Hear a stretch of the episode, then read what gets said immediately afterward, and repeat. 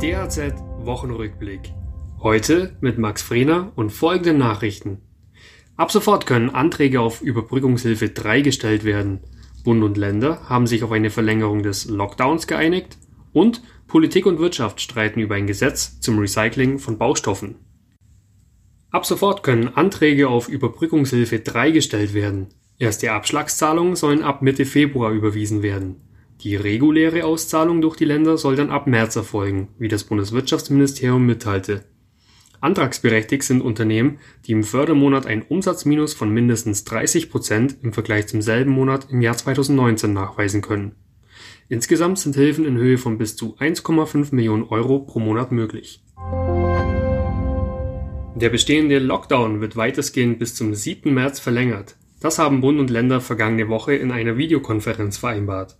Lediglich Friseursalons sollen bei strikter Einhaltung von Hygieneauflagen bereits ab dem 1. März wieder öffnen dürfen. Die zuständige Berufsgenossenschaft hat hierzu bereits einen aktualisierten Arbeitsschutzstandard veröffentlicht.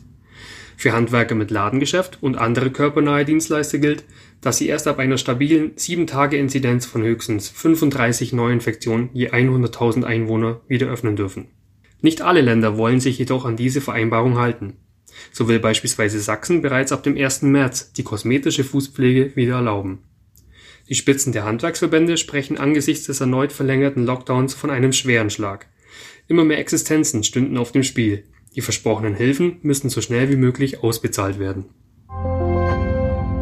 Das Bauministerium, das Umweltministerium und führende Wirtschaftsverbände streiten aktuell darüber, wie Baustoffe künftig recycelt werden sollen. Ein Kompromiss, der im November 2020 im Bundesrat beschlossen wurde, steht plötzlich auf der Kippe. Der Grund?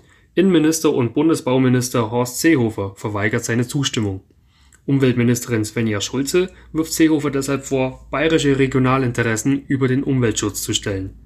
Doch auch der Zentralverband des deutschen Baugewerbes kritisiert den aktuellen Beschluss. Der Verband fürchtet, dass zu viele wertvolle Recyclingbaustoffe auf den Deponien landen und diese bald an ihre Kapazitätsgrenzen stoßen. Verschärfte Analysen, Anzeige und Dokumentationspflichten würden außerdem zu höheren Baukosten führen. Weitere Nachrichten für das Handwerk sowie praktische Hilfen für Unternehmer finden Sie immer auf daz.net oder in unserem kostenlosen Newsletter